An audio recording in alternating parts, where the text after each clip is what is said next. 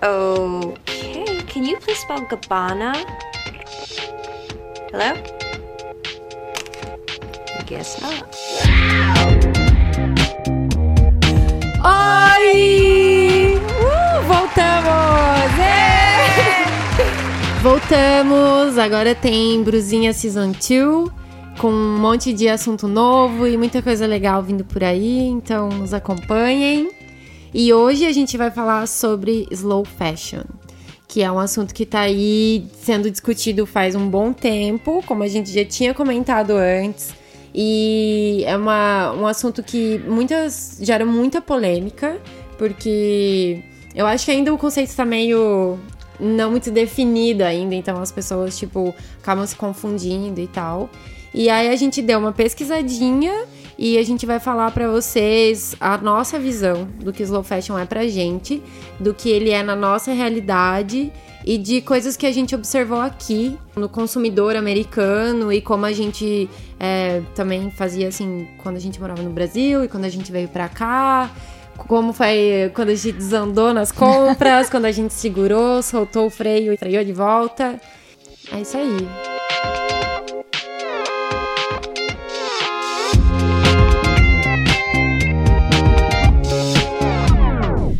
É, slow fashion para nós três já é algo que se tornou parte do nosso cotidiano, assim, como a gente já falou, é, nós três aprendemos com o tempo a, a comprar melhor e a entender o que realmente é, fazia parte da nossa vida e que merecia ficar ali, assim. Então, quando eu entrava numa loja, é, quando eu cheguei aqui, eu ficava louca, assim, né? Era muita informação, é, principalmente em Nova York, que eu acho que todas as coleções são lançadas aqui primeiro, todas as lojas têm coisas diferentes que você, ah, você só vê online ou você só vê ali no Instagram e de repente você tá andando, tá ali na vitrine.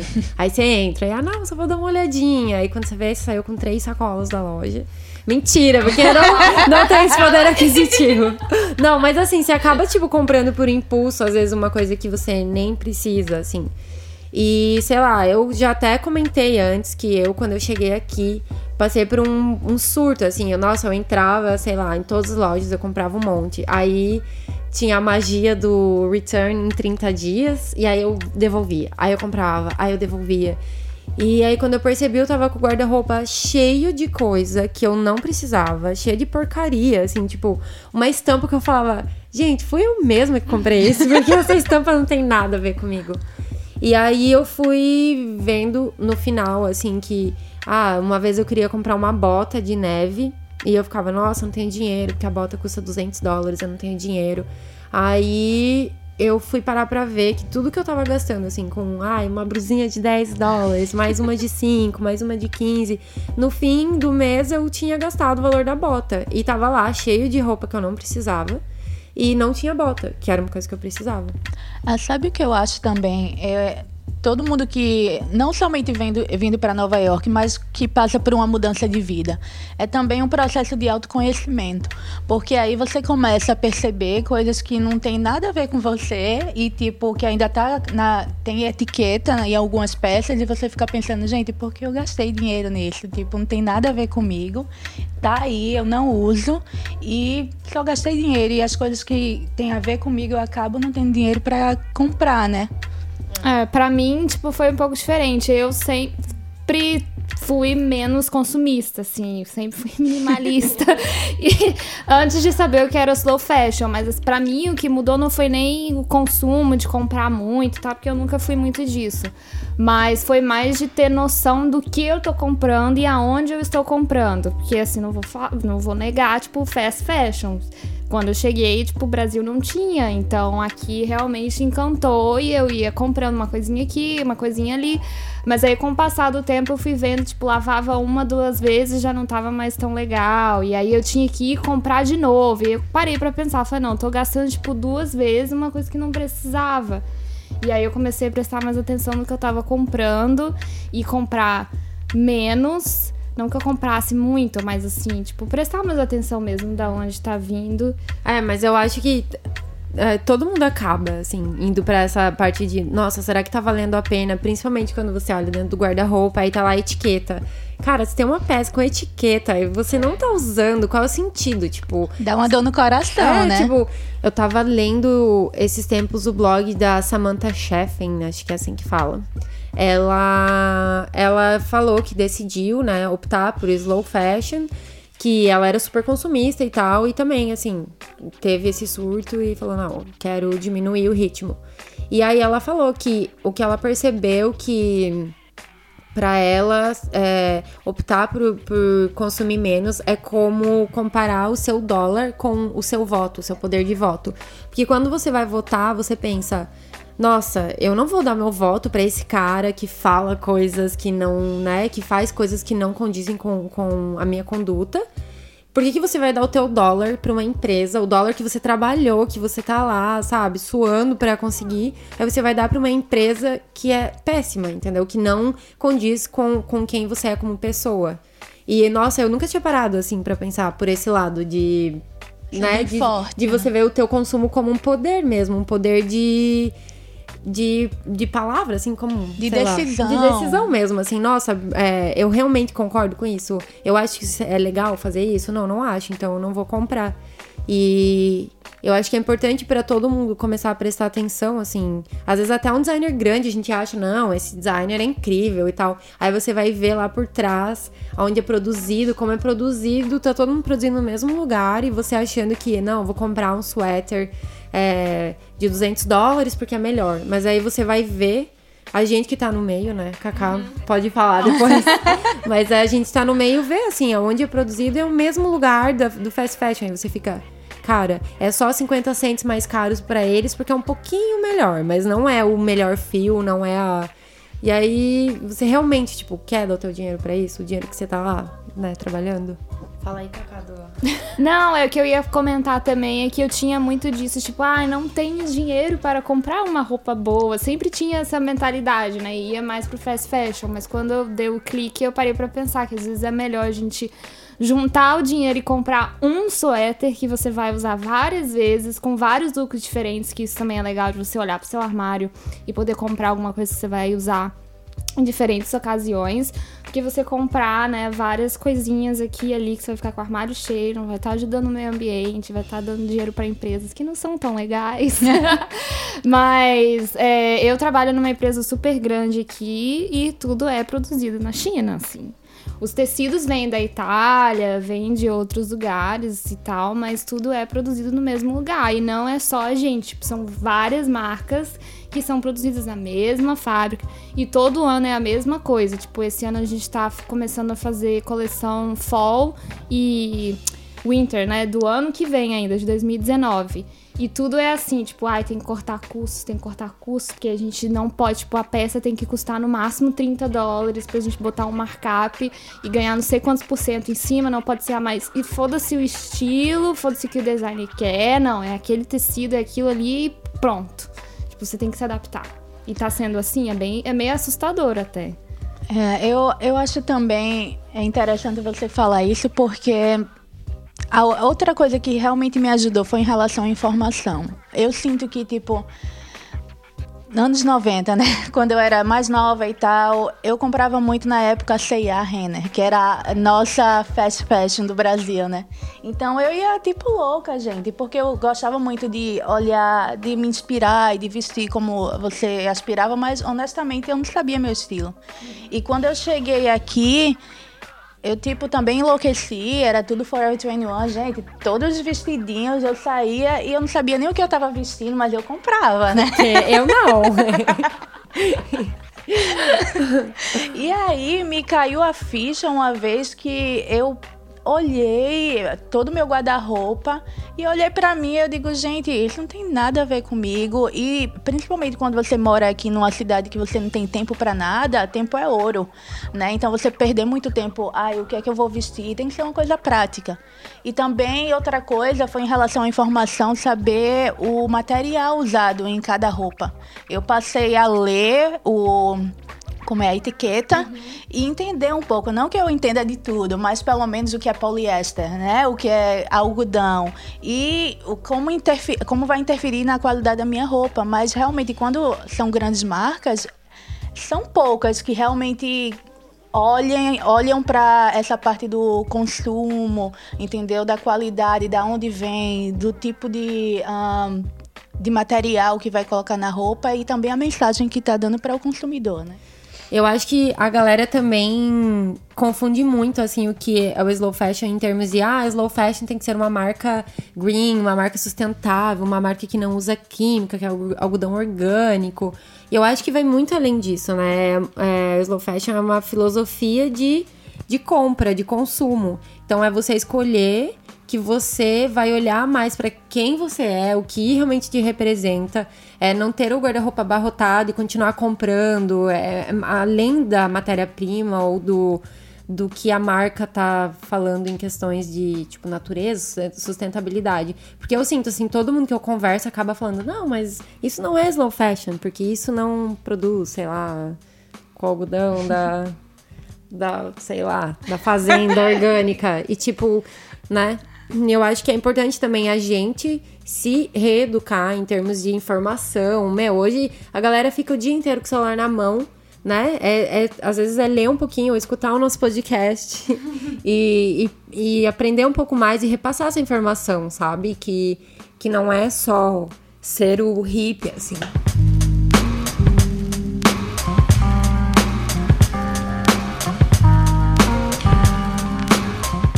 E puxando o que a Amanda falou das diferenças né, das marcas, que não é só é, que são as ecologicamente corretas, tem uma que chama Cezanne. Ela é francesa e ela não é assim ecologicamente correta. Tipo, ela, não, ela produz né, as roupas com tecidos normais e tudo, mas ela tem uma filosofia legal que é que ela doa parte da, da venda para instituições de caridade né? Tem diferença, tem voltados à educação e tudo mais, e isso é bem legal. De você estar tá comprando uma peça que não só tipo, tem uma qualidade boa, mas que você sabe que o direcionamento do dinheiro vai ser levado uma coisa boa para outras pessoas também, né? Ah, eu acho que é legal também de você pensar é, que a gente vê muito rolar isso assim de marcas é, grandes que produzem, ah, sei lá, vai produzir que nem a sandália, que é feita com é, um artesanato, uma coisa diferente, que eu acho que eles têm várias coisas, né, que são uhum. mais. E, e aí isso também é uma coisa que entra muito na filosofia do slow fashion, que é se a, se a marca que você está comprando é, quer usar essa coisa de artesanato, mas ao invés de ela ir lá e dar emprego e oportunidade para quem faz, é, ela simplesmente vai lá, copia toda aquela identidade étnica daquela região, mas produz lá na China, porque vai sair muito mais barato do que você dar oportunidade para uma tribo, uma região do mundo que às vezes até as pessoas nem querem ficar milionárias, mas elas fazem aquilo, aquilo é a identidade étnica delas e por que não ajudar, né, aquela região? Mas porque na China, como eles têm que produzir muito, talvez aquelas mulheres não dariam conta de produzir 10 mil sandálias. Mas na China eles produzem em 30 dias 100 mil peças. Então é, é aí também que você que você vê também a que ponto vale você investir né, o, seu, o seu dólar, no seu real é. no, numa empresa, né? Porque eu acho que aí também envolve outra parte que é tipo trabalho escravo, que muitas vezes quando tem uma alta produção de produtos, não tem como um ser humano, quer dizer, até tem, mas não é, não seria correto de você fazer uma pessoa trabalhar, não sei, 30 horas por dia e ganhar eu nem sei quanto é que eles ganham, mas tipo um dólar por peça, não sei, alguma coisa bem baixa, que não é nem o salário mínimo, sabe? Então eu acho que vai muito além da gente querer uh, somente vestir uma blusinha nova ou uma calça que está na moda. Não que seja errado, a gente não está aqui para julgar ninguém, mas eu acho que qualquer compra que a gente fizer, a gente tem que pensar como vai afetar não somente a nossa vida, mas de outras pessoas lá fora que estão trabalhando para trazer aquela peça para a gente. Mas, com certeza, é isso super, né? Eu, e tem também a marca que é a nossa queridíssima, uh, tipo assim, queridíssima a Everlane, que. Patrocina a é, gente. É, patrocina, me nota. Mas eles são maravilhosos, gente, sério. Se vocês vierem para Nova York, por favor, visitem a loja. É, tipo, é incrível, assim. A loja em si não tem nada assim, nossa, super especial. Mas eu não sei, eu, tem uma energia muito legal lá, assim, quando, aquela energia. Mas não é. É uma loja clara e eles todas as vendedoras são os amores, assim, elas te tratam muito bem. A gente foi lá filmar, vejam no nosso Instagram, tem um Bruzinha Visita lá. E ela, a gerente foi super querida, né? Ela veio assim, nossa, ficou super feliz da gente mostrar porque para eles é muito legal que mais pessoas conheçam a marca. Eles são um super case de sucesso aqui nos Estados Unidos, mas como é uma marca que produz devagar, então eles não faturam tanto, eles ainda não conseguem expandir tanto a marca, tipo, abrir uma loja no Brasil, por enquanto e tal. Mas vamos torcer, né, para que dê certo, que eles consigam pelo menos atender mais pessoas. E as roupas deles são super básicas, é, super minimalista, assim, né? Tipo, você entra lá, você vê o que realmente você precisa. Eles não ficam te enfiando assim, ah, esse é o tricô da estação. tipo, não. Se você for qualquer época do ano, vai estar tá lá o mesmo tricô, a mesma calça. E todas as roupas vestem super bem. A gente aqui, nós três temos corpos, tipo, bem diferentes. E a gente tem a mesma calça. e, tipo, é maravilhosa, assim, eu amo. E o jeans deles é é, a água utilizada para fazer o jeans, 98% da água é reciclada, é, né, reutilizada. É, reutilizada. E então assim, todo mundo sabe que jeans polui muito, que é tipo o processo de produção do jeans é super, super pesado assim. E eles fizeram um processo que 98% do material é reutilizado. Então é tipo maravilhoso isso já. O preço é super ok, porque a calça jeans deles foi 68 dólares. Ok, não é a calça mais barata. Porém, se você for na Zara, uma calça jeans é 60 dólares. E a gente sabe quanto custou para eles fazerem. Então. É, é, muito bacana. Eles também são super aber é, abertos, assim, para você ver o, o, processo de fabricação. Então você pode entrar, acho que na etiqueta, se eu não me engano, aí você entra no site e aí você consegue acompanhar aonde a fábrica, quem fez, onde foi feito. É, eu, se eu não me engano, tem custo, alguma coisa assim, tem, tem os também. custos. Então, tipo, essa calça custou tanto, esse processo custou tanto e o lucro deles é tanto. É um lucro ok, que toda marca precisa ter, assim. Então não é super faturada. Gente, é sério. É maravilhosa, assim. A gente ama. É um pouquinho mais cara, mas é como a gente falou.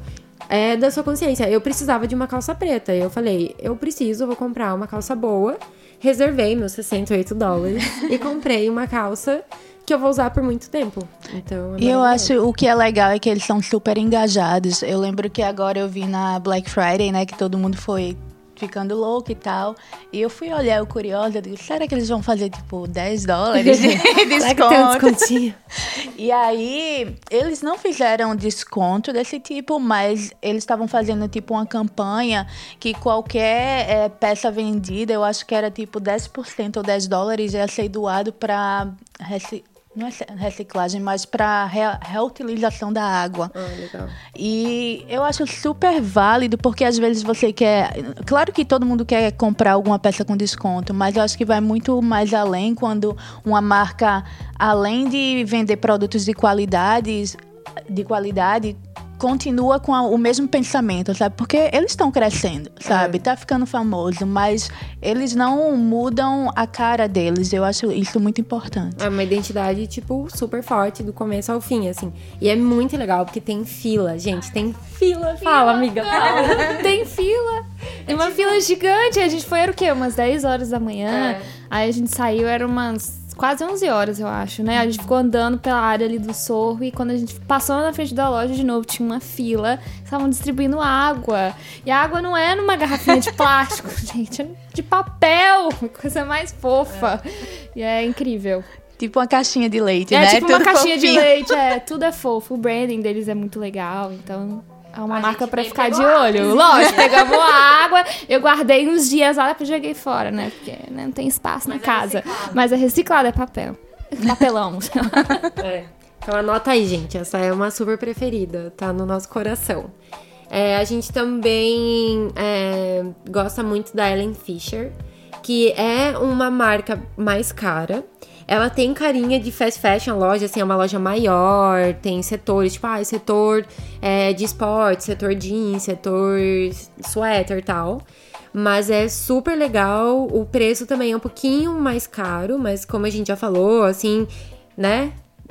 existe uma razão por ser. Eu também, se eu não me engano, os custos deles são abertos também. Eles fazem vários programas, assim. Inclusive, tinha no dia que a gente foi uma linha que era feita no México.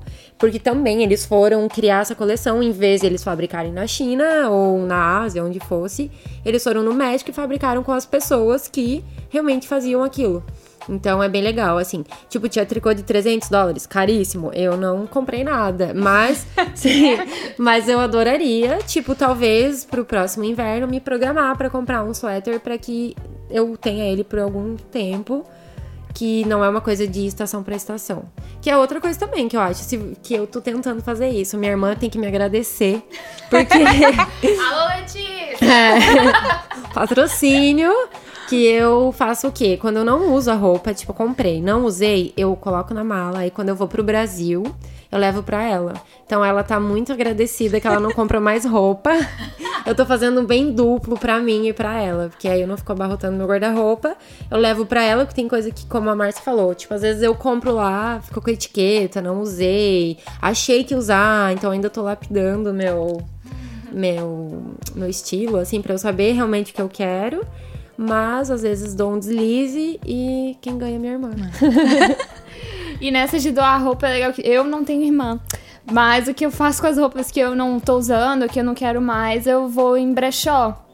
E aqui é bem legal que tem um, tem uns, eu particularmente não sou muito fã de fazer compras em brechó, porque eu não tenho muita paciência, não tenho um olhar técnico igual a Amanda tem. Porque eu quero ir com a Amanda um dia ainda, já falei com ela que ela tem que ser minha personal, stylist, a gente poder ir. Não que eu não goste, não tenho nada contra, já comprei antes, mas é o fato de olhar tudo misturado, enfim. Aí o que eu faço é eu vou em brechó, ou eu deixo lá, tipo, tem o Salvation Harmony, que é bem bem baratinha, eu deixo lá nem vendo nem nada. Mas eu já vendi uma vez pro Buffalo Exchange, que é um bem famoso aqui, e que eles compraram. Tipo, eles, você pode pegar em dinheiro ou você pode pegar em crédito. É lógico que eles vão dar um valor bem baixo. Mas é uma coisa legal, que você sabe que sua roupa vai ser reutilizada e, e sempre tem fila nesse lugar também. Várias pessoas fazem, tem essa ideia também. Eu acho que eu sou uma combinação das duas, né? Porque é muito engraçado. Eu levo também para algumas pessoas da minha família quando eu não quero, quando eu não uso mais, e também vendo em brechó. E é engraçado que agora há pouco eu fui com meu esposo, ele não ele não tem nenhuma noção dessas coisas lá. E aí ele foi somente para me ajudar. E ficou super excited. Ah, baby, eu vou começar a juntar as coisas que eu não preciso. vou levar o Deco lá, porque eu não sei, sabe? O, mas no, no, Brasil eu fazia isso. Na, lá em Curitiba tem um brechó, o Libélula, que é bem legal. Eles fazem isso. Então, gente, né? Vamos, assim, fazer o exercício. Eu chego em casa hoje e aí abre seu guarda-roupa e realmente, sabe? Faz aquela. Tira aquele tempo de diversão, fica hum. montando look. Todo mundo tem lá umas imagens salvas no Instagram que a gente, tipo, salva de referência de look ou alguma coisa que gosta. No Pinterest. É, Pinterest. e. E começa a olhar assim, sabe? Ver, não, realmente isso é o que eu. Porque às vezes, quando você salva no Instagram ou no Pinterest, é lá no fundo que você realmente aspira em ser. ou Então olha e fala: é isso mesmo? Tá dentro do que eu acho que eu quero? Não, não tá. Então, pode ir, se você é de Curitiba no Libélula, eles não estão me pagando, mas é que eu vendia muita roupa para eles. Era maravilhoso. Eles são super justos. Eles pagam um preço super legal, assim. E antes de vir embora, eu fiz um super bazar vendi um monte de coisa para as amigas e daí o que não vendi, eu vendi lá para eles e vim embora com os dólares. e é bem legal. Então acho que isso é, é, de fazer o círculo rodar, assim, sabe? Tem tanta roupa que às vezes não é bom para mim mais, eu não gostei, mas às vezes a Márcia vai amar, uhum. a Clarice vai amar, o amigo gosta. Então vamos fazer a, a roda girar e parar de comprar coisa à toa, olhar para marca nova, marca pequena, novas novas pessoas que estão aí correndo atrás, estudando, fazendo a coisa acontecer, né? E explorar, né? Porque eu acho uma coisa que me ajudou muito é tipo uma regrinha que eu tenho, toda peça que entra, outra tem que sair.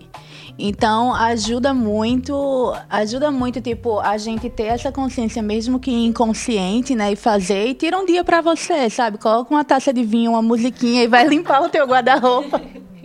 Mas é, Mas é verdade. Tipo, um momento Boa. seu, assim. Então é isso, gente. Essa é a nossa visão do que é o slow fashion e tem muitas marcas, muitas lojas legais. A gente vai mostrando para vocês com o tempo. Olha lá no nosso Instagram que a gente tá sempre fazendo brusinha visita. Então sempre que a gente descobrir alguma coisa, a gente vai falar para vocês. E também, se vocês tiverem alguma marca legal, alguma coisa legal, conta pra gente, manda um e-mail pra gente no brusinhapodcast@gmail.com. É, ou faz aí um exercício hoje. Você vai tomar um vinho, uma água, o que você quiser. E vai colocar uma música legal e olhar seu guarda-roupa e ver o que realmente você gosta, o que realmente tá de acordo com o que você aspira pro seu estilo. E vai fazer uma foto Mara e fazer a hashtag, colocar na hashtag ressuscita esse look. E marca lá pra gente postar no nosso Insta. Vamos fazer essa corrente de ressuscitação. e é isso, gente. Vemos vocês no próximo episódio e no nosso Instagram. Uh! Tchau!